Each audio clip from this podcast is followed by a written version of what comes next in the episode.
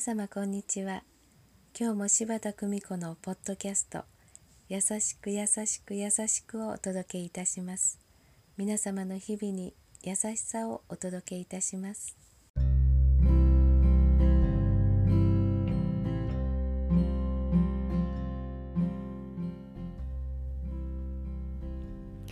見取り師柴田久美子でございます。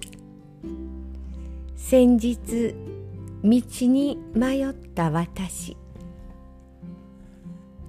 若い女性に道を尋ねると私も行く方向だからご一緒しましょうと一緒に行ってくださいました。ごめんなさいね。ありがとうとお礼を言うとにっこり笑って口があったら大丈夫。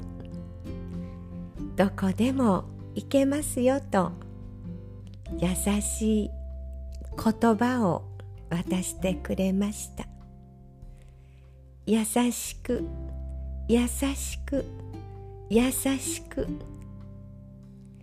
彼女の輝く笑顔は私の心を幸せでいっぱいにしてくれました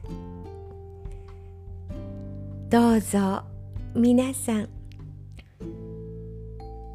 晴れやかな時間をお過ごしくださいませ。